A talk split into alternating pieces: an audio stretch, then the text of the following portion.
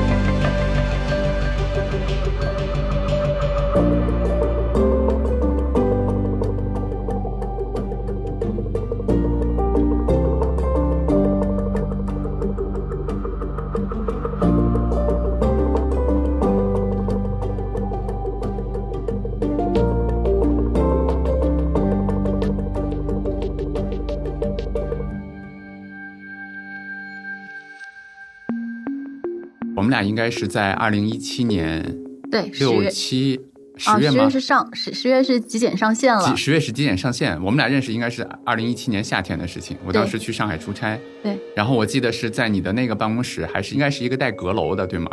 我们在那个办公室大概就待了一个月的时间，哦，就那么巧，对，因为我当时记得我去找你，然后你的伙伴们跟我说，简七不见金融机构的人，对吧？当时是那样的。然后就我记得我还等了一会儿，然后后来说见一下，然后我我走到那个阁楼上，你戴了一个特别大的一个就是圆圈的那种眼镜，OK，然后对，当时那个眼镜后面有一双特别好奇的大眼睛，然后我们就聊了聊，然后后来聊得非常非常开心。从那个开始，慢慢是极简的投资去上线，嗯，对吧？然后你就像你刚才说的，应该是在二零一七年的十月月份去去上线的。那到现在，因为我已经离开了，我已经不知道了，应该是服务了非常非常多的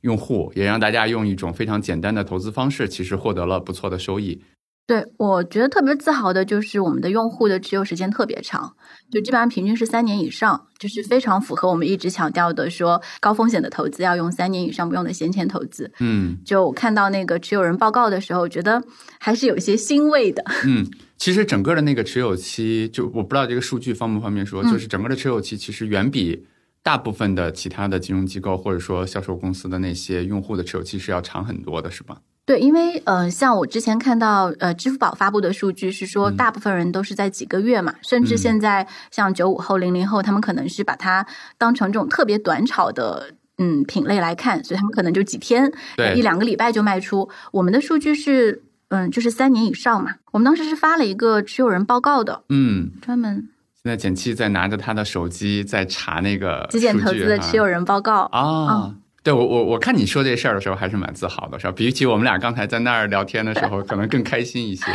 对我们，嗯，你看持持有人的收益最大收益是百分之五十一，嗯，平均是百分之十五点九，这个收益是一个呃是累计啊，累计的收益啊，OK。对，然后平均持有时间是五百六十六天，那大概是两年一年半的时间，五百六十六天吧。哦，对对对，一年多的时间。这个统计是一七年的年底，那就是一八、一九、二零嗯，三年，就是三年里面大家平均只有一年半以上。哎，这个其实就想让我我们俩坐到这儿的时候，我有两个事儿特别想跟简七去聊，我就叫你 Jane 好了，对吧？嗯就大家叫，我会觉得其中一个事情是我们共同在做的一件事情，其实就是所谓的投资者教育。其实我不太喜欢用“教育”这个词儿，好像有点居高临下，有点灌输，有点 push 那个意思，对吧？对。那你刚才的这个字，就是这个数字，其实就让我想到了更合适的一个词，叫陪伴。嗯，我们其实是陪着大家一起去经历非常长时间的一个市场的情况，然后陪着大家一起经历市场的波动，对吧？然后这这是其中的一个话题啊。对。那另外一个话题可能就想跟你聊聊创业，因为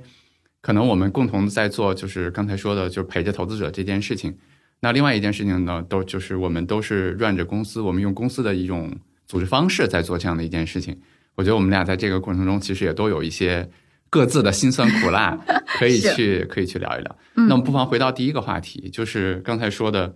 我们在做，呃，姑且我们就还用投资者教育这这五个字吧，因为可能嗯大家听着比较熟悉，对吧？就是大家市场都会这么去用。那你做了这么多年这件事情，你觉得这件事情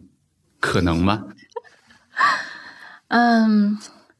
就坦率讲，因为我们刚才喝茶的时候也聊了很久嘛，就是说实话，我觉得可能你如果在去年的时候，嗯。我们俩来聊这个话题，我可能会特别坚定的跟你说，当然有，而且我记得之前我还见过季老师，嗯，就老 K，就是我这补充一个信息，就是解读基金的作者就是季凯凡老师，嗯，对，当时因为也是呃莫言介绍，我们一起那个吃饭，然后他也问了刚才跟你非常像的一个问题，嗯就是。觉得投资者教育有可能吗？真的有人能够因为他认知上的一个变化，然后改变他的投资行为吗？嗯然后我记得我当时是特别斩钉截铁的说，对啊，你看我的用户就是这样的呀，嗯你看他们可能就是从呃一开始，比如说要么是完全不碰任何权益类的投资，然后开始逐步的去接受波动，去了解说市场是有波动，并且盈亏同源。正是因为市场有波动，你才有可能长期给你带来好的收益。那另一方面就是从数据来看，因为我刚刚记的数据，其实我说三年是收益前百分之十的用户的特征，嗯，就是这个数据是呃九百四十三天，就发现说还是有人愿意这样子去做。那就将近三年了，对，嗯。对，所以就我就觉得这个数据我当时看到的时候，我也是印象特别深刻，就九百多天。嗯。但是，嗯、因为联系到刚刚那个我们说要聊的第二个话题，就是在嗯。创业这件事情上，我觉得我可能会有一些挫败，就是嗯会开始怀疑说，呃，我做的这个事情是不是真的那么有价值？嗯然后包括再去接触嗯、更广口的用户的时候，我会有一种力不从心的感觉。我不知道是不是年纪大了，就是以前特别一往直前，以前会嗯特别坚定的去讲一些自己相信的东西，然后当你发现你讲的东西可能会被被人误解，嗯，或者就是嗯，因为我在做现在这个事情的前面有很长一段时间，我们是不盈利的嘛。对，你知道，当我们就跟我嗯们现在一样，是吧？对，因为你是你真的是为了做好这件事情你才开始做的。但是当它进入到一个比如说商业化的阶段，你要考虑到方方面面非常多的这个利益冲突的时候，你开始会有一种无力感。就是嗯你会变得特别的渺小，就是嗯虽然我们都是创始人，但是你应该也特别理解我说的。嗯其实创始人在这个当这个东西变大的时候，嗯我们是变得越来越小。嗯这个小有时候是好事情，就是比如说它对于这个品牌对于公司的影响，嗯，但另一方面是作为个人来说，可能会有一种无力感。理解，对，就是所以刚刚问的这个问题，就是我们做的这个事情，我们相信嘛？或者嗯刚刚第一个是怎么怎么说的来着？对，其实就是这样。对你刚才其实讲到了那个季老师，一下子让我想到了季老师，他是我的特别好的朋友，因为、呃，我跟季老师可能是在二零零七年认识的。嗯，二零零七年就是大家可能都知道，也可能不知道，因为很多人年龄很轻。二零零七年是中国历史上我觉得史无前例的一个超级大牛市，是它基本上是在两年里面。上证指数是涨了，从一千点涨到了六千点，就涨了是六倍嘛。然后当时季老师其实是整个如果那那会儿不叫大 V，如果要叫大 V 的话，他应该是整个基金圈儿然后最大的大 V。然后他当时其实我在做财帮子嘛，他帮了我很多。但后来老 K 经常问我的一个问题，其实就是他刚才问你的那个问题，也就是说投资者教育这件事情，或者说改变大家的 mindset，让让大家去理解一些正确的投资这件事情，嗯究竟可不可能？我在想，其实问这个问题不是代表他不相信，而是代表他在做自己的事情，其实受了非常多的伤害。对，因为他是在零七年的时候最大的一个大 V，然后他会碰到一个情况，就是我写很多投资者教育普及的文章，写很多啊该怎么投资的文章，但是大家留言里面通常问的就是要代码。你看现在也是这样，对当吧？然当然，然后他碰到的第二个问题是说，大家经常会曲解他说的话。嗯对吧？他可能在三个月之前说到了某只基金，然后分析了某只基金，然后大家持有了以后跌了，亏损了，亏损了，然后去骂他怎么样？他其实非受了非常多的伤害，所以他在后面，我其实非常理解他一直想保护我嘛，他就说这件事情很难啊，然后你究竟是怎么想？其实我我在想，就是刚才他碰到的那些情况被误解，嗯。然后不管你想讲什么，大家可能最终说你先给我个代码再说，类似的这些，我觉得你一定会也会受到了非常多类似的这样的情况的困扰，是吗？我不知道为什么，就是嗯。我们当时跟季老师应该是好像一八年一起吃过饭是吧？对，咱们一起嗯。吃饭在那边的时候，对，嗯，我还记得印象特别深。然后他跟我聊完之后，他就跟我说，他想到了那个小男孩的故事。捡海星是吧？对，他嗯说，就是海滩上有这么多搁浅的小鱼或者海星，就是你把它扔回去有什么用呢？然后小男孩的答案是对这只海星有用。对他当时就我们当时有这个对话，我印象特别深。后来好像我好好像还写进了文章里。对，那然后再回忆到，就我当时其实是没有特别理解为什么季老师要就是在第一次见面就非常严肃、非常认真的问我这个问题。嗯其实直到今天，我觉得我们俩现在这样对话的时候，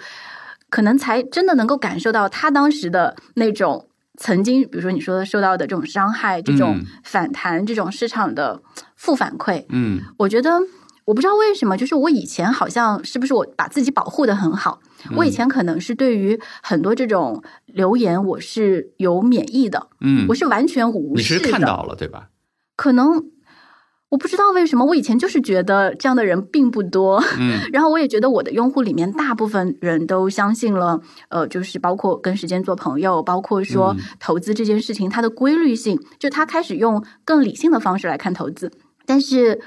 有可能是随着这两年直播的 这个嗯最新的这种内容沟通方式的一种兴起，嗯，因为直播首先来看你的人非很有可能就是之前完全没有听说过的，因为那个嗯入口非常的大，非常的新，对，所以你会接触到很多完全没有接受过任何投资者教育的人。嗯。然后第二是它非常即时，就它非常的短平快。嗯。你一旦回答不上来，别人问你接下来最热门的赛道是什么，嗯。最赚钱的基金是什么，你看好哪些，你就会很沮丧，你知道吗？嗯。这就是我，因为我觉得，嗯，大家肯定都是都是会对自己有比较高要求的人，然后你明明知道就是这个问题是有问题的，这个问题是错的，可是你仍然会因为答不上来而感到沮丧我。觉得特别真实，就是当大家问 嗯，代码是什么、赛道是什么的时候，你的回答，你的脑海中闪过的问题，其实应该是你应该投极简，对吧？嗯你应该分散配置中国、美国对宽基指数就可以了。对。但是在直播的那个场景下，我不可能每一个问题都会这么去回答，对吗？，然后你这么回答，你又觉得你很像在做广告，嗯然后我甚至心里面会产生一种，就是如果你不理解，你就也不要投极简了。你为什么不把这话说出来呢？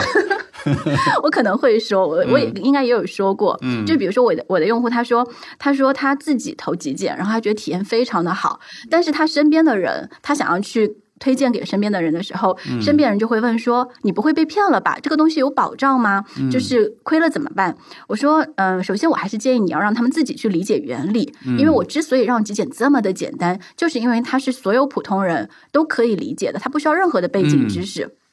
就一句话可以描述清楚嘛？这个咱们俩其实之前聊过特别多次，就是要不要对极简做改善，要不要做它的优化，把它变得更复杂其，实最终都没有做。我都没有做，嗯因为我就是想坚持的是，它只有足够简单，一句话讲清楚，它才能被普及。嗯那它虽然不是一个九十分的策略，但它一定是一个六十分的。嗯，就它确实也让很多很多的人有在良好的体验的情况下，并且就是每一次市场上涨的时候，他们都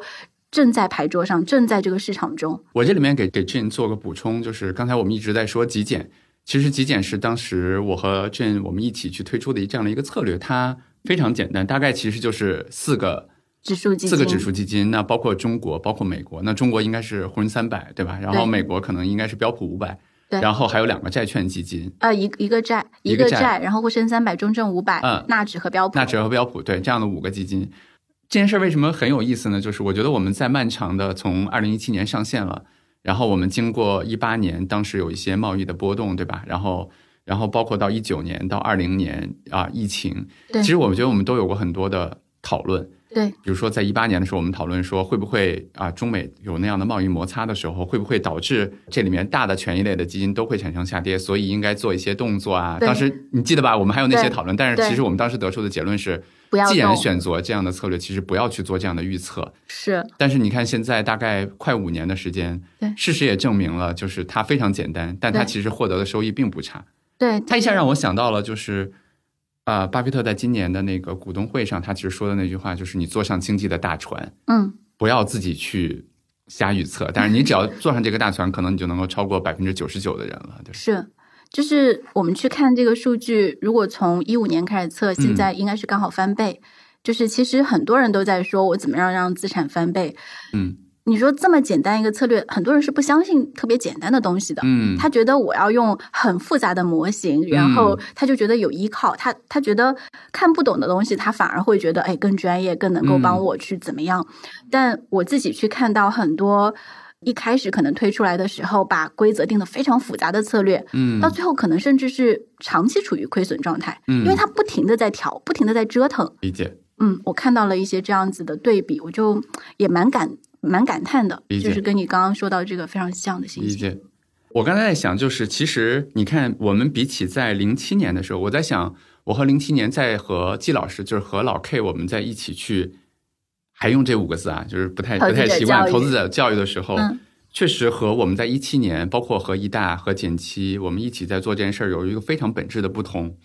就是零七年的时候，我们确实基本上说的道理会更多一些，嗯，对吧？我们给大家讲什么叫再平衡。对，给大家讲什么叫分散，给大家讲你应该啊先做你的资产配置，再去选基金。当时其实更多的是这样。我觉得在一七年，我先跟易大我们做了长盈，然后又跟 Jane 我们一起做了极简。我觉得非常大的一个不同是，我们做好了一个策略，让大家去跟着这个策略，在这个过程中再慢慢潜移默化的把这些投资者的道理去讲给他。我最近其实对这个印象蛮深的。你比如说，我最近在教，就比如说教别人打网球。你会发现，你先给他讲，你先看完这本书，或者说你先看十个视频，你再去打。我觉得他是没有那个兴趣，也没有那个耐心的。OK，但可能是先让他下场，对吧？接两下球试一下，然后去看一些视频去纠正一下，可能这是一个更好的学习的一个过程。你知道吗？就是有一本书叫《高绩效教练》，嗯，好像他就是有一个网球教练写的，就他其实是把他在教别人怎么打网球的过程放到了公司管理上，嗯，就怎么样去 coach 你的下属，或者说，呃，因为现在也有很多针对管理层的一些这种教练嘛，就专门的这种。场外教练的这种身份，然后他们非常推崇的这本书就高绩效教练。嗯，我发现打网球真的是一个很好的运动哎。你也在打吗？我没有，但是我因为听到你刚刚分享的这个过程，我就想到那本书，因为也是有朋友推荐，然后就发现他前面都是在讲说他怎么去打网球，然后怎么样说你如果对一个没有上场的网球选手去讲再多那个动作的要领是没有用的。对，关键的一点就是我们无论说让他下水游泳也好。还是说下场打球也好，嗯，先应该让他身体找到那个感觉，OK，对吧？就是比起我们直接上来给他讲，我觉得这个其实是我们一七年之后摸索出来的一个，我觉得是挺对的一件事情。是，当然今后可能会合一。对对对对对。然后刚才你说到了直播，嗯，哦，我刚才在跟简七聊，其实我有时候下班回家的路上，然后会点开简七的直播去看一下，嗯，我会发现，其实我自己是蛮非常非常抵触直播的一个人，嗯。我不知道那个具体的我身体为什么抗拒这件事情。我我反正我非常清晰的知道我不喜欢他。我不是说作为观众啊，嗯嗯，就是作为一个主播，明白？你看，我会更倾向于用文字。那现在比如说用播客啊，我觉得这样的方式可能能够把这个内容沉淀的更好，或者说能够影响更多的人。但 anyway 这个不重要了。我其实想回到你刚才的那个话题。当你看到屏幕上的那些 问代码，就是你不管说了什么，他们都是问代码、问赛道，嗯。你当时怎么调整你自己的状态呢？我那段时间，首先并不是说只有直播的观众给我带来压力啊，所以我我很担心说听播客的 小伙伴可能会觉得说啊，是不是我看直播的时候问了个问题，给剪辑带来很大压力？不是这样单一的，就是我其实是在过去一年里面，呃，一直处于一个很高压的状态，就是因为经历了很多的事情。嗯，我当时就看了一些就是跟心理有关的书啊，或者文章啊，或者是见了一些朋友。然后我我知道一个词叫，他说人会有一种被压榨感。嗯，我当时就觉得特别精确的描述了我看到这些这些问题的时候的心情。嗯嗯，都说君子不器嘛，就是说我们想要成为的那个人，他不应该是不管是把别人当成工具，还是把自己当成工具。嗯，因为当你被当成一个代码工具的时候啊，你会非常的有被压榨感。嗯，这还是我第一次有。这么形象的立体的形象的感觉，对，就是这个人不在乎你过去做过什么，你你的脑子里装的那个思想的体系是什么样的，你的价值观、你的世界观，他们不关心。对他来说，他点开了一个直播，这个直播是财经相关的，然后你有本事是吧？那证明你的本事，你告诉我下周什么会涨，嗯，或者我买了买哪个行业，买了哪个个股，你怎么看？要不要买？要不要卖？嗯，或者大部分人的问题叫做。某某基金或者某某股票涨了多少？我要不要卖？或者要不要买，就是嗯他们把买卖是完全跟涨跌、短期的涨跌挂钩的。嗯，我一直特别想要去破除这种思维，就是这种惯性，但特别难。你现在觉得还可能吗？嗯，我还是会很希望自己能做到这件事情。嗯某些时候，我甚至可能会产生一种要不要再去另辟蹊径的感觉。嗯比如说，我是不是先去找到那些不是用这个思考方式来看待理财投资的人，从别的角度去认识他们？嗯因为你一旦从基金、从投资本身去接触用户的时候，你就不可避免的去吸引到这些人。明白。我其实复议一下简七刚才说的话，我们我们说这些其实是表达我们的一些状态，对吧？并没有去说大家问的问题不对。我们在想，就是当这些人去看直播的时候，可能他们就像那些对网球不太了解的人出去打网球一样，他们不知道应该怎么去开始，对对吧？就是可能我们需要一个方式带着大家去开始。然后，我觉得投资就是一件非常学投资吧，就是一件非常有意思的事儿，是他得真的经历非常长的时间。是他得自己去经历市场波动。就像你刚才说，他可能即使是上来听你讲了一个东西，买了几件，或者说买哪怕买了一只基金，他在市场波动的过程中，可能真的下跌了，他才能听明白你说的分散配置是什么意思。对，你知道特别多人，因为最近又来了很多新的用户，嗯然后我收到一个问题，就是为什么要配债？啊，他说：“你看那个，我如果当年你你的极简投资就只有四只指数的话，你看我可以多赚好多钱。对，那你怎么回答这个问题呢？我到现在我没有还没有去回答，就是这嗯、呃应该是有人在后台问了两三次，我很想要好好的回答这个问题，嗯因为这个问题很重要。就是它本质上就是我们为什么出发嘛？嗯我们在出发的时候，我们所考量的东西，虽然也可以很简单的回答说，比如说投资后视镜是没有价值的，你你嗯如果能够预知未来，那我们直接去买，就是未来可能五到十年涨幅最高的资产就可以了。这是所有投资者可能嗯会有的幻想，嗯，但我们怎么打破这种幻想，去落脚踏实地的作为一个普通人，作为一个特别平凡的投资者，嗯去做好我们的配置。我可能会想要去好好整理自己的思路，重新的去讲。包括我最近整理了很多极简的资料，嗯，对，所以我们还没有很好的回答这个人的问题。这你看，我们刚才在那儿聊天的时候，我也我也刚知道，就是作为一个朋友很不称职啊，就是你这一年经历了很多事情，但其实我特别开心的是，当我们聊到这些事情的时候，你又好像又回复了那个 很好的状态，对吧？OK，你前两天发了一个朋友圈，嗯。就是说在一五年的时候，你曾经开过一个咖啡馆，嗯，你非常怀怀念那个状态，对吧？对，因为我那个咖啡馆其实叫呃简七公社，我当时是很希望说，它是你在刚做减七的时候开的吗？大概那时候是第三年，就是我不是破产了一段时间嘛，就是嗯。公司暂停了六个月，嗯。然后那个咖啡馆是在我暂停了之后，嗯，就是重启的时候开的。嗯，我那时候特别希望说，因为很多嗯人会觉得说我不能去做一些事情，是因为我没有钱，嗯。所以我当时想说开一个有睡袋的咖啡馆，所以那个地方是有阁楼、有睡袋，然后有很多书。如果他愿意的话，他可以在这儿待着。然后，嗯，我我当时幻想的一个场景是一些有梦想的人，然后嗯我这边可以像一个庇护所一样，让他在这边，嗯，可以。先不看钱这件事情，去思考他想做什么，嗯他要的人生是什么样的。我觉得嗯就现在讲起来，我都会有一点有一点不太好意思，觉得哎呀太 理想主义了。嗯嗯，但我那个时候是觉得，我我刚刚也聊到嘛，就是我当时有一种我跟宇宙是有连接感的感觉。嗯我觉得我特别的无畏，就是我没有任何东西是会让我感到害怕的。然后我就更不要说害怕失败了，就根本不知道失败是什么，因为嗯我开始做这件事情，我觉得我就已经没有失败的可能性了，因为你在做这件事情本身就是回报。嗯我那时候就一直跟朋友说，就是初心这件事情听起来很鸡汤，但其实初心就决定了过程，因为你的嗯初心就决定了你会用什么样的方式去做这件事情，而这个过程本身就是结果。嗯意思就是你在做做的过程中，你就已经收获了，嗯它就已经是你要追求的那个所谓的结果了。那个结果一定不是很赚很多钱，然后公司做到什么程度。我当时就一直这样想的，所以我看到那些照片的时候，因为那个时间留下了非常多的影像，嗯然后看到这些照片的时候，我就会回想起当时自己的那种能量状态。但是，嗯，现在确实就没有。是不是因为当时其实没什么可输的？我觉得是因为当时的嗯所谓的盘子很小，就是所有的东西我都可以控制，嗯我也可以怎么说呢？就是一个人吃饱全家不愁。嗯所以对我来说，我可以一个人做这件事情。嗯然后后来因为公司可能也开始变得庞大，嗯，团队越来越多人，然后也会有很多很多人会吐槽我不是一个很典型的 CEO。就我在 CEO 这件事情可能内部，人吐槽你是吗？对外部内部都有没关。系，他们听到也没关系。嗯，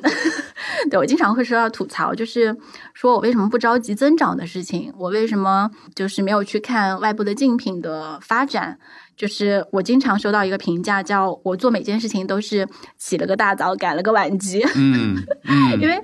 呃，我一三年开始做投资者教育嘛，嗯或者说我用这五个字，就我一三年开始想要用普通人看得懂的方式讲理财，然后那个时候就说，嗯，那有钱人没有空上网听你们说这些没用的，然后有钱人就直接就有人服务，就给他推荐什么什么东西了。我当时收到的反馈，然后说没钱的人，那他干嘛理财？这是一三年，所有人告诉我说，理财教育、投资者教育不能做，没有嗯市场。然后我没听，我就继续做做做，做到一五年。然后一五年我觉得好玩啊，我还是觉得好玩，我又开了个咖啡馆，然后在咖啡馆里开小白理财课程，嗯，然后在里面当时是你亲自给大家讲吗？对，嗯，OK，然后就做线下，然后嗯就是如果有朋友过来，我也会跟他们聊天，嗯然后我也会开很多跟成长有关的话题的，包括我的职场选择，包括我的个人的很多的成长的经验，会在咖啡馆跟大家做分享。我也会请很多的老师过来嗯讲。对，嗯，后来开始有非常多的人嗯做就是理财教育，开始做嗯财商教育，嗯，甚至变成了这两年非常火的赛道所谓。的赛道，是吧？对嗯然后当它变成赛道的时候，我身边的人就会开始质疑我，就是嗯觉得说，或者有的人可能是会正面的质疑，有的人可能就会选择，比如说离开团队，呃，来告诉我说，觉得你可能做的不够好。对，嗯嗯，所以我也会不是很能回到一开始咱们开始聊的那个问题。你说这件事情它做的价值，它能做吗？还值得做吗？就是、所以我我我在想，我刚开始问的两个问题其实是一个问题，嗯就是第二个问题会影响第一个问题，对吗？对，所以其实刚才我们也聊到了，在录播课之前，我们俩在那儿聊天。我觉得我我和简七每次聊天的时候，可能经常会聊一些跟公司管理啊、跟这个团队相关的一些问题。对，我们其实刚才也聊到了，就是减七可能今年也碰到了很多的新问题，是吧？对，就是这个新，它来自于说，一方面是它的性质，它的强度都是过往没有过的；另一方面，它的复杂程度，或者说我同时遇到的来自全方位的这种冲击，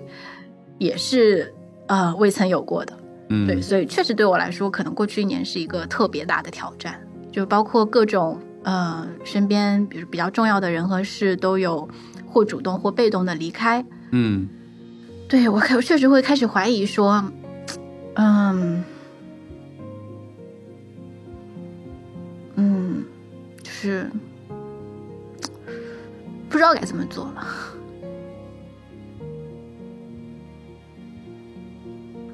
我我当时有一个呃一个朋友，他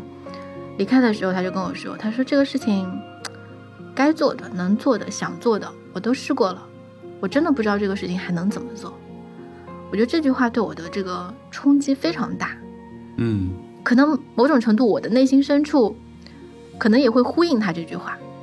嗯就是你说投资者教育，嗯，一些更基础的理论，呃，一些老生常谈的这种，我们觉得非常有价值，但是可能对于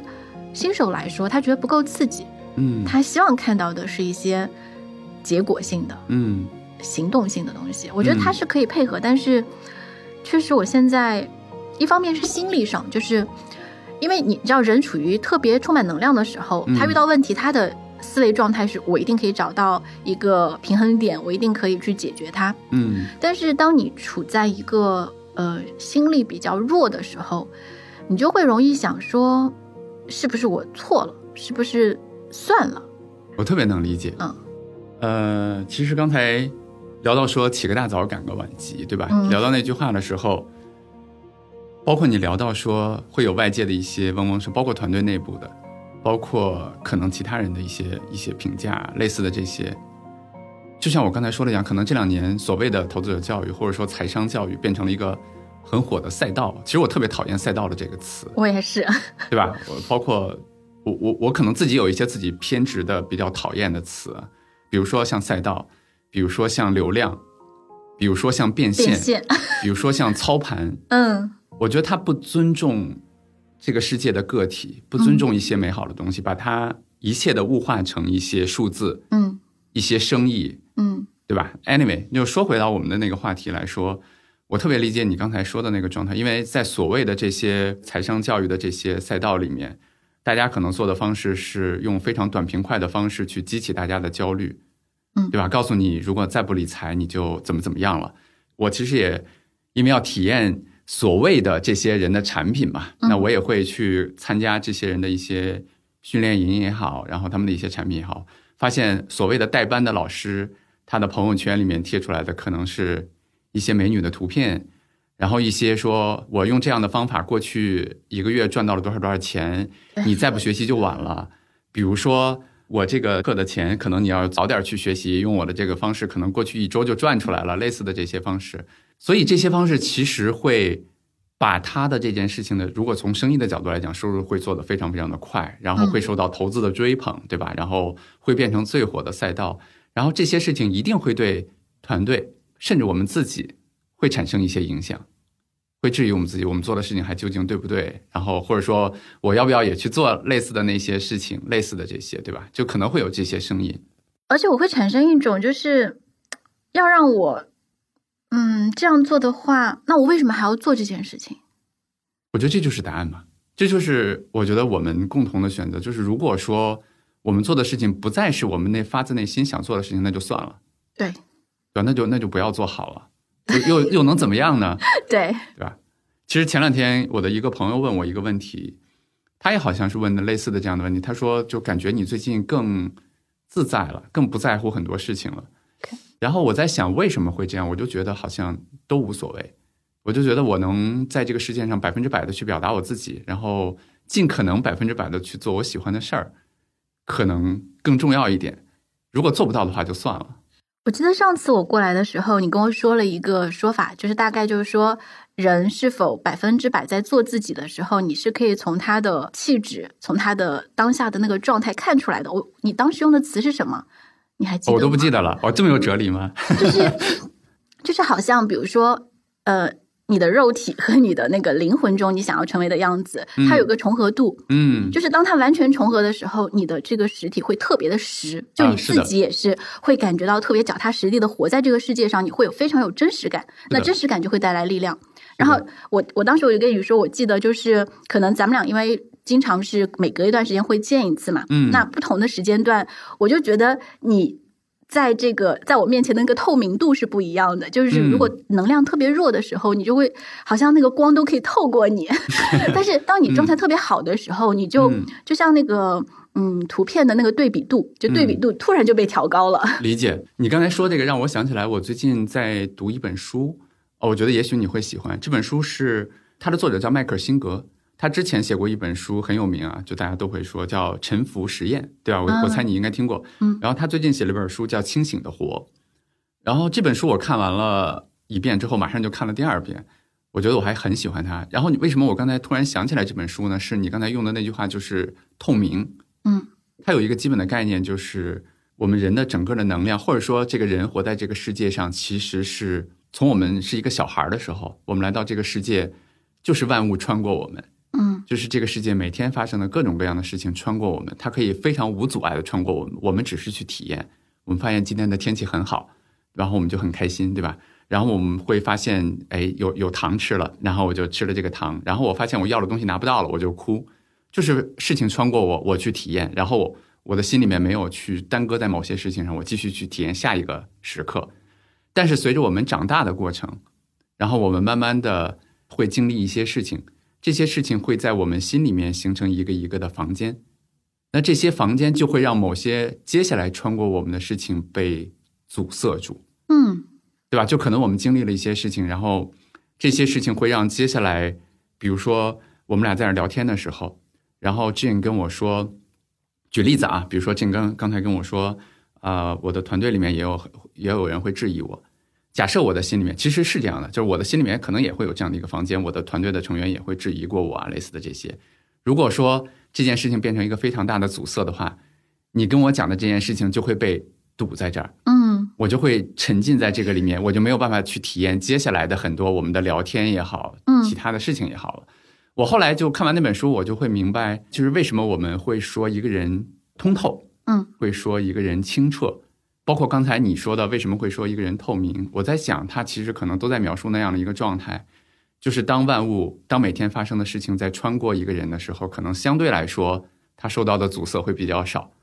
他就能体验很多事情，他不会因为去被某些东西阻塞，会沉浸在那些脑海中的自责、憧憬，或者说期待或者懊悔里面，嗯。去耽误了他去体验很多生命中其他的东西。我前段时间就是在飞机上，然后嗯没事儿嘛，我就随便点开了一部那个《心灵奇旅》，我其实之前没有嗯看，哦，是吗？那么有名的电影你都没看我特别不喜欢在所有人都在讨论的时候看一部啊？电影。懂了，你看很真实，这就是一个特别典型的 Jin 的一个风格。对，然后我当时就看的特别爽，因为我也没有看任何剧透，所以是没有带任何期待的去看这部电影的。嗯然后就是当他那个小灵魂到了人世间，然后那个落叶那样飘下来，嗯他说那是他火花的时候。因为我觉得我自己过去一年是被很多东西变得很浑浊的，我觉得我的、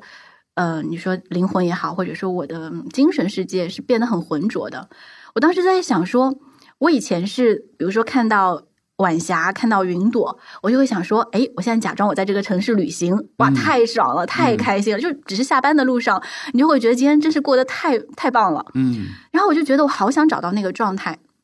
所以当时看《心灵奇旅》的时候，我就开始回忆说，我要去找我这些时刻，我希望我能够重新用这种方式去感受这个世界。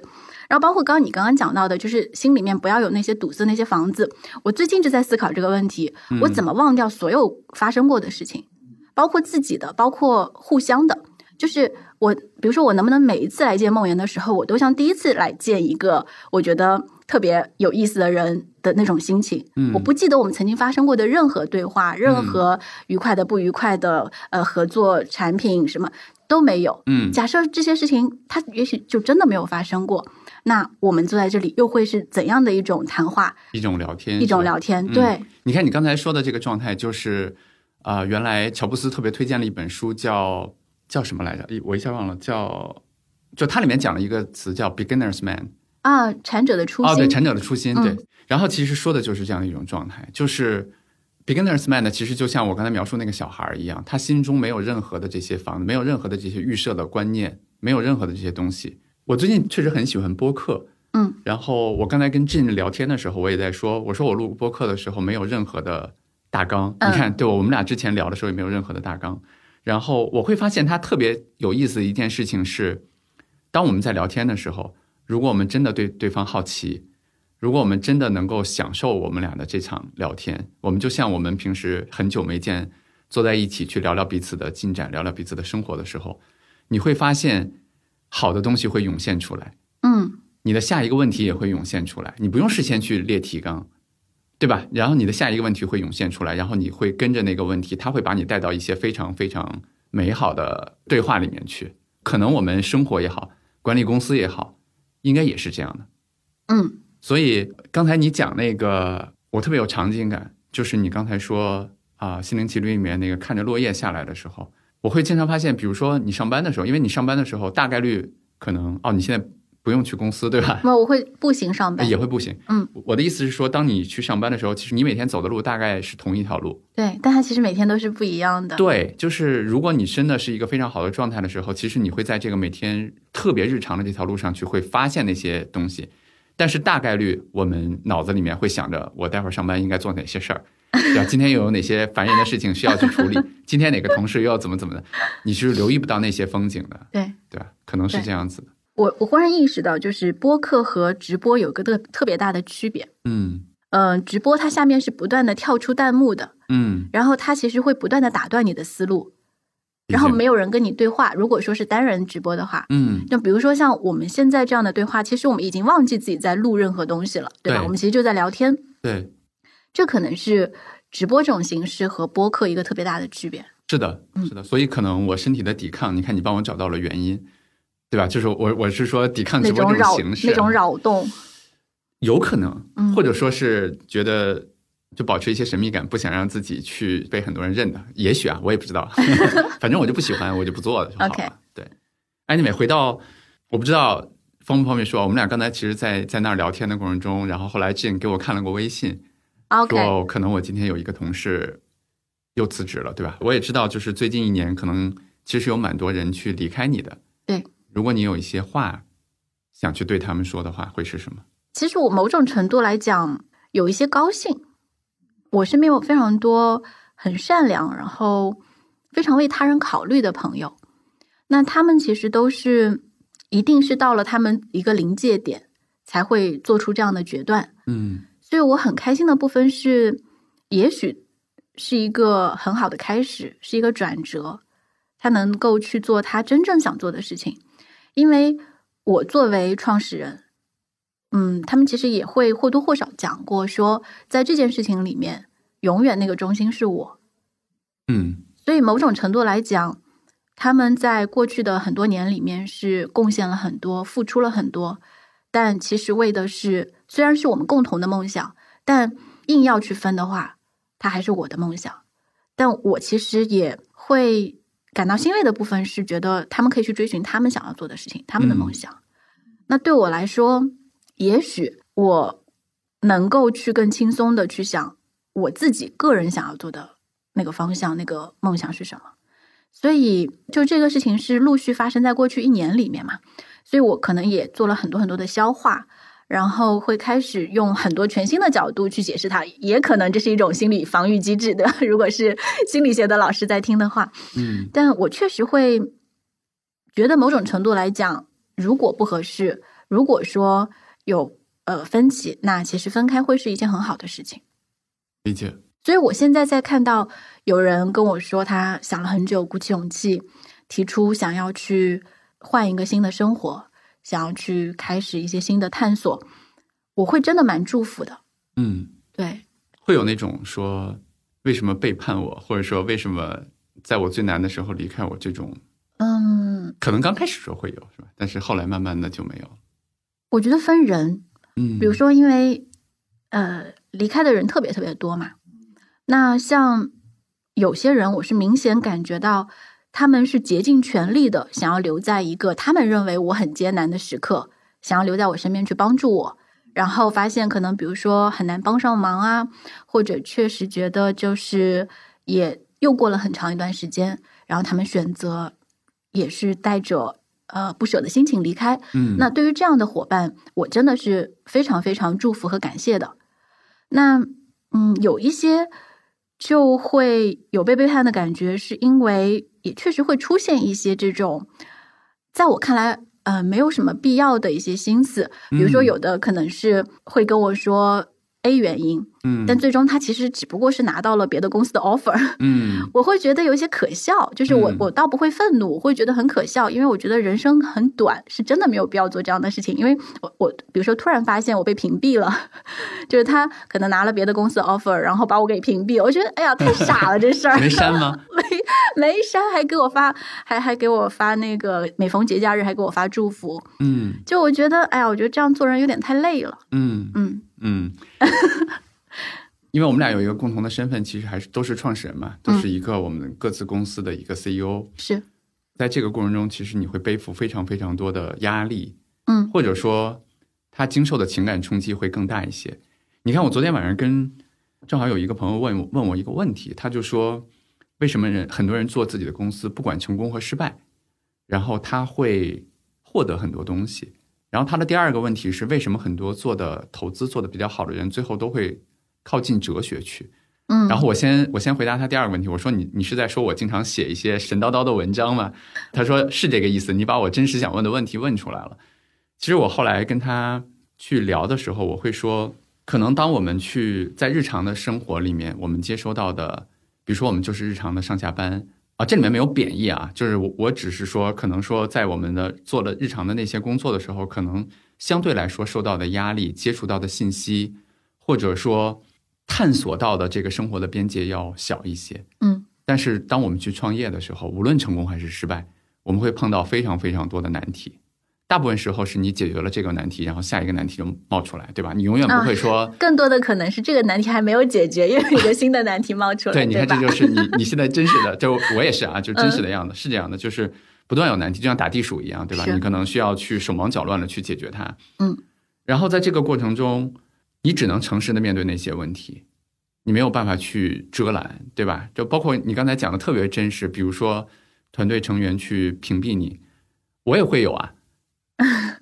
我指的我也会有，是我也会观察到，比如说，当你可能去，因为毕竟你是一个公司的老板，那可能在这个公司里面，不管说你多开放，不管说你营造一个什么样的环境，当你去对大家提出一些要求的时候，其实你的话还是比较有权威的。其实大家尽管 follow 了你的这个最后的一个指令，但是大家可能心里面会有不满，这些不满可能体现在，比如说，就像你说的，可能不给你点赞了，对吧？可能不看你的文章了，嗯或者说，比如说，甚至是屏蔽你了。作为一个相对来说比较敏感的 CEO，就比如说你，比如说我，我们都会感觉得到。是但你可能你需要去处理好这种关系，你需要去不能让这种关系左右了你可能应该如何去管理公司。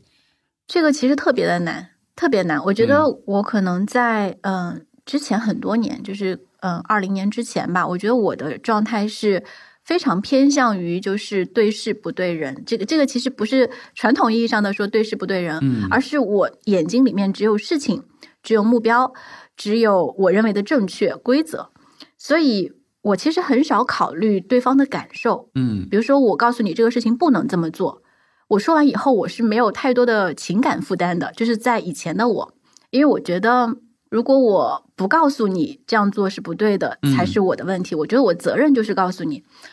但是我最近一年，因为有很多人就是呃会给我反馈说，其实跟我一起呃或者说在我的身边做事情是一件特别艰难的事情，因为我要求很高，然后会经常让别人觉得我对他们不满意，然后觉得自己不够好，然后开始反思，因为我包括他们用身体的这个离开的这种行为告诉你是吧？也包括离开，包括生病，就是我身边开始有哦很多人，就是、嗯，身体上出现一些问题，因为嗯我还是相信三十几岁的年龄，二三十岁的年龄，其实如果身体出现一些大的问题，有很大很有可能是跟情绪和压力是有很大的关系的。嗯，然后工作又在他们的生活中占了很大的比重。对，嗯，所以这个事情对我的冲击很大，就是我会开始反思，说我好像这样做是不对的。嗯那当我有这个反思的时候，其实我会变得非常的为难。比如说，咱们俩现在要做一件事情，那如果我认为有一个方案，我认为呃，或者说你给我的方案我是不满意的，我到底要不要让你改？嗯我是自己把它改了呢？那如果我又没有时间呢？对吧？就是我们刚刚也聊到这种场景，其实就还挺难的嗯，啊、这个平衡。所以你现在的解决方案呢？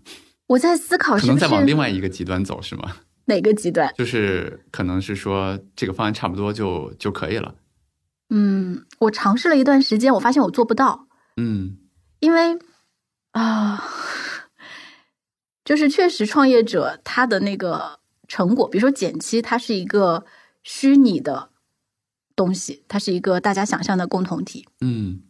我还是会很希望它是，即便它很小很小，即便它不构成任何主流意义上的成功，嗯那我仍然希望它是美的，嗯，我希望它是独特的。所以，希望它是值得我去说出来的。对，那呃，如果说在这个过程中有太多不尽如人意的，对，有嗯有太多不尽如人意的那个杂质不断的掺杂，不断的掺杂，其实我会受不了。嗯那他可能会逼得我就是我做不下去了，嗯，我没办法坚持，我没办法忍受，就是这里面不断的掺杂我不认同的东西。理解。对，所以我现在可能会想要尝试的方向是少做一点，就是那咱能力就就在自己的能力圈范围内去做事情嘛。嗯，如果我只能做这么大，即便它小到最最最最最最小的那个程度，嗯但我也希望它是再往一个对的方向去的。明白。刚才说到减七，就是它是个命运共同体。嗯，我突然想到，你还能再描述一下你当时为什么起减七这个名字吗？我最早的网名就是减七七，减七七那会儿是在豆瓣小组，对我大概零八年开始在豆瓣上面就是玩儿，嗯。然后当时就发过很多乱七八糟的东西，然后嗯。就各种话题跟人讨论啊什么的，嗯。然后就有一两千个粉丝，然后所以当时我们决定要去做一个自媒体，就是想要说为你读财经嘛，嗯我就是脑子。突然有一天，就是蹦出来这个名字，就减七独裁，因为独裁又是个谐音梗，嗯，然后就说为你读财经。独裁是个谐音梗哦。OK，好吧，嗯 对，当时觉得小俏皮，后来觉得嗯也不是很俏皮，嗯因为后来很多人模仿，就后来出了很多很多叉叉独裁，你就觉得嗯好像也不是很有意思了。嗯，理解。就所以回到了零八年的豆瓣，对，零八年豆瓣我就叫简七七，我的嗯网名就是简七七。嗯然后到一二一三年，我们开始说要做一些这样的事情，就是就用简七简七君这个名字了。你一下让我想到了，在零七年，当时和我在做财帮子的时候，其实当时还和阿北就是在做豆瓣，他在做豆瓣嘛，我们当时还不算很熟了，但是其实因为那会儿的创业者不多，我们经常一起去讨论。我突然想到，豆瓣好像就是一个刚才我们俩曾经聊过的这样的一个公司，它非常有自己的坚守，嗯。然后它，但是现在可能发生了一些其他的事情啊，就是你让我想到了刚才你说过的一个词叫理想主义，但这个词好像 somehow 现在被变成了一个贬义词。略带贬义的词。你会希望人家，比如说说简七是一个理想主义的人吗？我其实特别怕别人，呃就是我特别不希望我猜到了，被评价。嗯。因为呃，包括我可能一三一四年的时候刚开始创业，然后有很多投资人会来找我们，会来见说要聊一聊项目。嗯然后我最后据说我在呃一圈投资人的那个评价里面，就这项目不用看了，那个创始人太有情怀了。对，这是哪年一四一五吧，就那时候 P to P 特别火的时候。啊、o k 因为我说，我就特别坚决的说，那个呃，一定不会做那个导流，然后也不想要靠广告的方式作为主要的盈利模式。嗯然后他们就觉得，那你也想不出一个更好的、更新的盈利模式，那你就没有构成一个商业闭环嘛？嗯，所以当时就你听到他们的这个话的时候，你自己的反应是什么？我自己的反应就是，那算了呗，就是我不是很在乎，因为那时候确实就但好像现在会有一些在乎了，是吧？现在比如说你刚才说的，不太喜欢别人说你是一个理想主义的人哦，不是，我是不希望别人对我进行任何的定，就是啊，定义？这个有点对，有点过分了。就是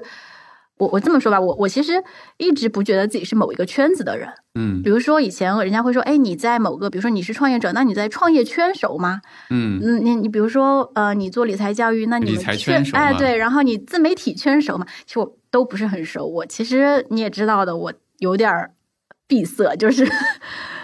会所以连那个大家都在讨论的电影，我都不想和他们成为一个圈子。不是刻意，其实真的不是刻意，嗯，嗯就是电影我我能理解，其实，嗯，就我是一个非常独立的人，对吧？对我会我不隶属于任何人。对我可能就是，比如说，比如说咱们俩聊天，我也不是因为你是创业者，对吧？嗯我也不是因为你做有知有行，虽然我们的契机是因为有知有行，是因为我们要做投资者教育，或者说要做基金嗯的这个嗯知识普及等等这些事情，这是契机。但它不构成说我特别愿意跟你聊天，我们要一起做一个节目，就是它不是这个原因。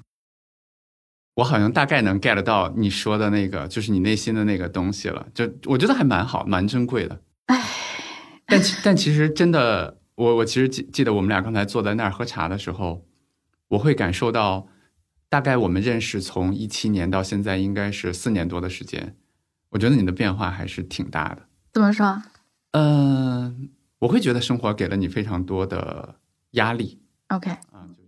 不叫打击啦，就我我很少用那个词，因为我的打击非常多嘛。我就觉得生活给了我们很多的压力，然后这些压力有的时候就像刚才我的那个比喻一样，可能短时间内在我们的心里面去造了很多房子，嗯，让很多万事万物穿过我们的时候受到了一些阻碍。但是特别开心的是，我们刚才聊到一些，比如说聊到那会儿简海星，对吧？聊到聊到投资者教育啊，聊到那些事情的时候，我又感觉到你回到了一七年的那个那个状态。我好像觉得依然这些创作，或者说怎么去帮助投资者解决这个问题，或者说陪着他们去获得长期的收益，嗯依然是你眼睛里面有光的一些事情。只是你现在碰到了一些困难，，OK 我的感觉是这样。OK，我我前两天跟特别有意思，我在上海的时候跟那个张奔斗老师一起，就是他是一个网球记者嘛，也是我的一个好朋友。我觉得我们俩录播课的时候有一个事儿特别特别有意思，是他在给我讲他嗯，就是有一些自我攻击啊，类似那些的时候，他就说他先描述了一下自己的状态，我就习惯性的说哦明白理解，然后奔斗老师就说了一句不你不理解，嗯其实我为什么去去讲这个小故事呢？是他让我想起了他对我说的另外一句话，我觉得说的特别好。他说：“我们每个人都在经历一场别人一无所知的战争。嗯当你去试图去说‘我理解你的感受，我知道你现在很难’的时候，其实你不，你不知道。嗯可能虽然我们俩是很好的朋友，我们俩坐这聊天，虽然我们俩刚才其实已经聊了很久，我知道你发生了很多事情，可能我都没有办法去非常真切的感受到，当你发生那些事情的时候，真切的感受。其实一样的嘛，因为就是当你发生一些那个事情的时候，虽然我第一时间那个从上海跑到北京来，对，吧？然后嗯希望可以给到一些支持，嗯，但是也确实一样嘛，就是包括那个时刻你的感受，包括在那之后你所经历的一切，你所做的决策，你在做每一个决策之前，那些复杂的，包括情感、包括理性的因素，其实确实别人是没有办法去感知和嗯参与的。那包括就像刚刚我们在喝茶的时候，你还会说，哎，我在处理一个什么事情，我也非常的震惊，因为嗯。就是这样，就是这样，嗯，包括我，我现在不是每周会做直播嘛，可能很多，嗯，有有很多朋友会每周来看，然后有一些人会觉得看我的直播会觉得很治愈，会觉得帮助了他们，鼓励了他们，然后会有一些特别老的朋友会偷偷跟我私信说，我觉得你最近特别的累，你特别疲惫，我也想这么说。唉就是会，就是我觉得人非常需要意义感。就是当你觉得你做的这个事情有深层次的意义的时候，你是有取之不竭、用之不尽的这种力量的。但是当你做的事情被外部定义一个目标，比如说我要维持公司的运转，我要商业化，或者我要嗯达成什么什么样的一个目标，那甚至可能比如说让团队大家能够更安心的工作等等，可能这些是责任，那责任也很重要，可是确实会让一个相对，就我会觉得自己被放在一个不那么划算的位置。就如果有一个上面有一个资产配置或者有一个资源配置的大佬，他把我现在放在我现在这个位置，其实真的不划算。我可以做一些这样的事情，但是我觉得我有很大的能量被压抑住了，嗯，就是这种感觉。我记得原来，呃，我有一次看未来的那个创始人，他叫李斌嗯啊，他有一个演讲，我我记得我看当时看那个演讲稿的时候，我觉得他总结的挺好的。他说，公司是一个什么样的东西？他做过很多公司嘛，包括之前的易车，然后包括后来他去做那个和我也做一起去做那个摩拜，他是董事长，然后包括现在去做未来。他说他后来总结说，公司就是两件事情，第一就是消费者永远用啊、永远为美好的体验买单。嗯第二件事情是，公司永远因为提高效率而赚钱。你看，其实如果我们精简成四个字的话，可能一个就是体验，就是你创造了很多用户的价值，让用户获得了非常良好的体验。另外一个事情就是公司提高了它的效率。那在提高效率中，公司获得合理的利润，它能够更好的服务更多的人。嗯那我觉得，显然作为一个公司的 CEO 来讲，他可能需要照顾好这四个字，就是一个是体验，一个是效率。但我猜，可能对你来说，你更喜欢的是体验那件事情。对，你知道，其实很少有 CEO 可以同时做好这两件事情。嗯当然，如果能做好，一定是很一流的 CEO。嗯那我可能会反思说，我是那个可以为体验，就是牺牲效率的人。嗯，一方面是牺牲效率，一方面是我我觉得我可以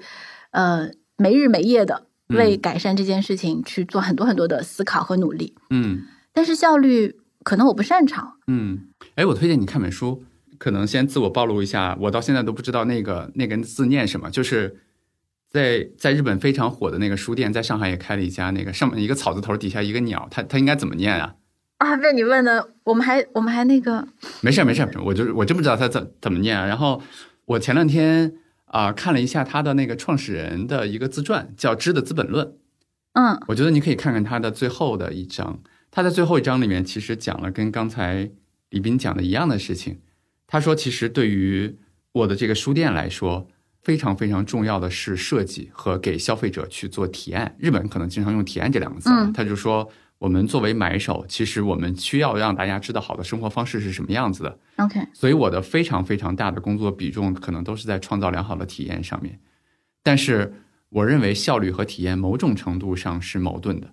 或者说当。他为什么这本书的名字叫《知的资本论》呢？我觉得非常有意思，就是他说传统的我们的公司的一个，你看我们在投资给大家讲的时候说，我们的净资产里面有非常多的机器，有非常多的设备，有非常多的存货，有非常多的现金，对吧？他说，但是作为我的这家书店也好，还是说，哎，俊非常体贴的拿百度查了一下，所以念就是念鸟屋啊，对，是不是这个答案让人非常的？啊，这很真实，但太好了，我一直念对了哈。因为因为我我肯定是我们呃念过这个名字，但是你就不敢相信它就念鸟，所以你的脑子里面其实会设一个嗯、一条线，叫做他万一不念鸟怎么办，对不对对对对对。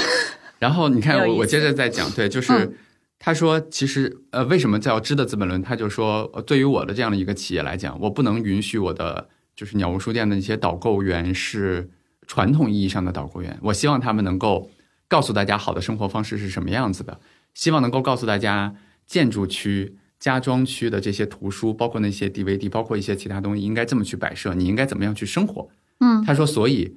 这些人、这些企业里面的知识才是我的企业最重要的资产，所以它叫知的资本论，就是这些知的资产其实非常非常非常重要。对，然后回过头来他会说，但是管理好这些人，或者说让这些人在企业里面去发挥很大的作用的话，它某种程度上和效率是相悖的。嗯对吧？因为你的效率可能是传统的垂直型的企业那样，就是啊、上级有命令，下级去执行，更效率更高一些。对，但是换做这样的知识型的企业的话，可能就不一样。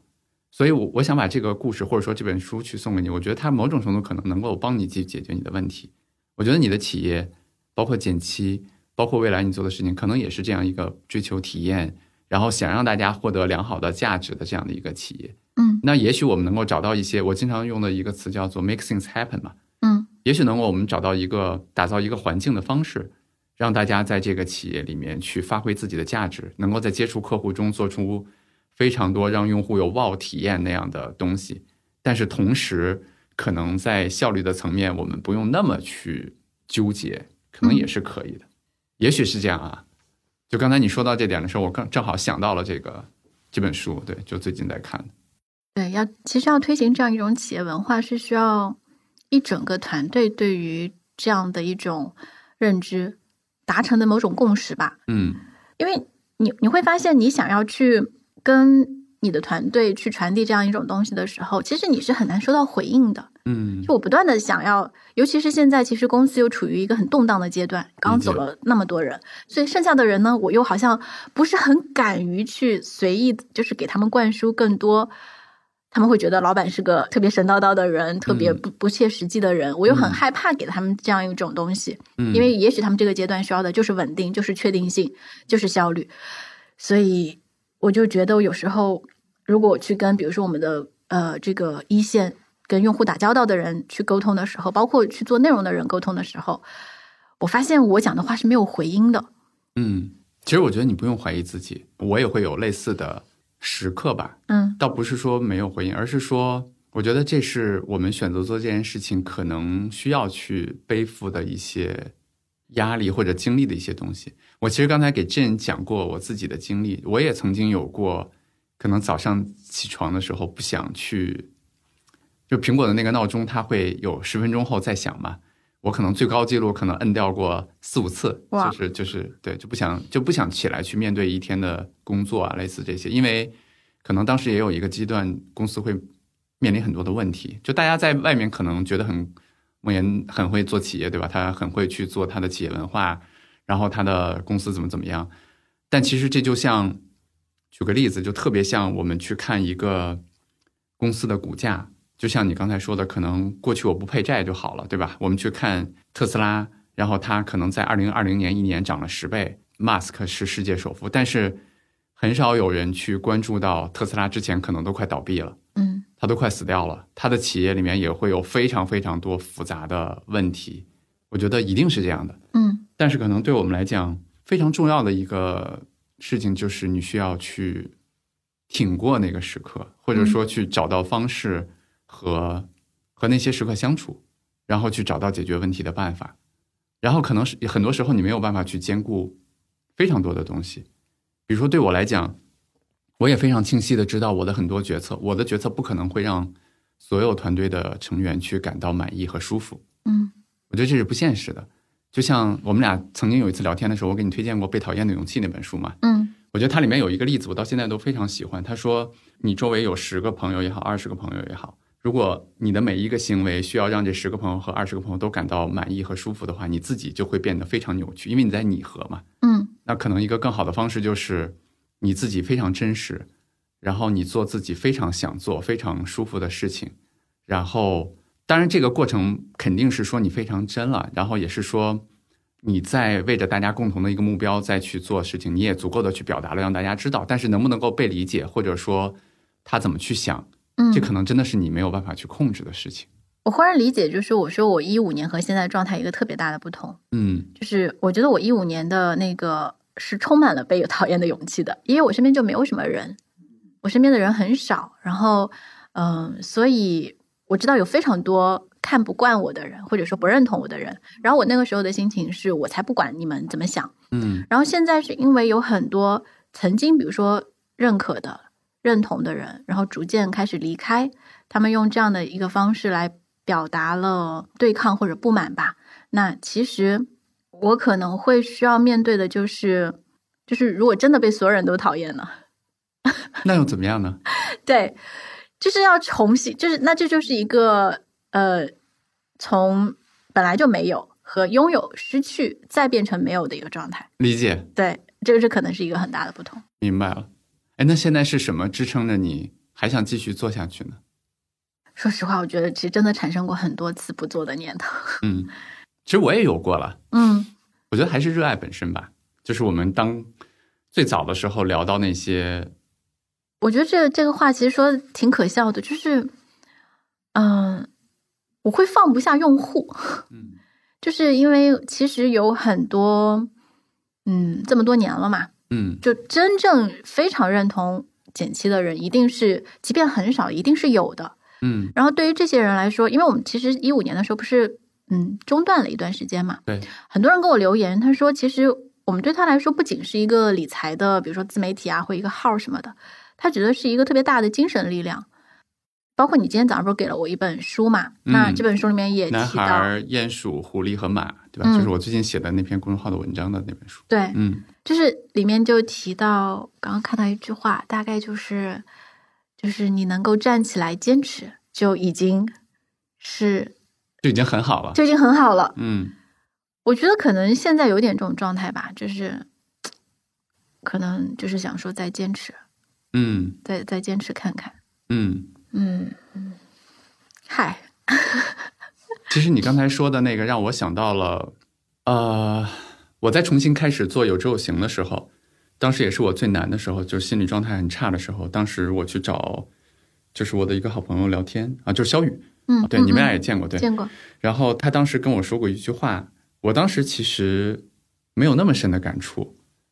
我相信我现在跟你说的时候，可能你也没有那么深的感触，但是我现在就挺挺同意他说的。他说你一定会有很多挂念，比如说去牵挂你的用户，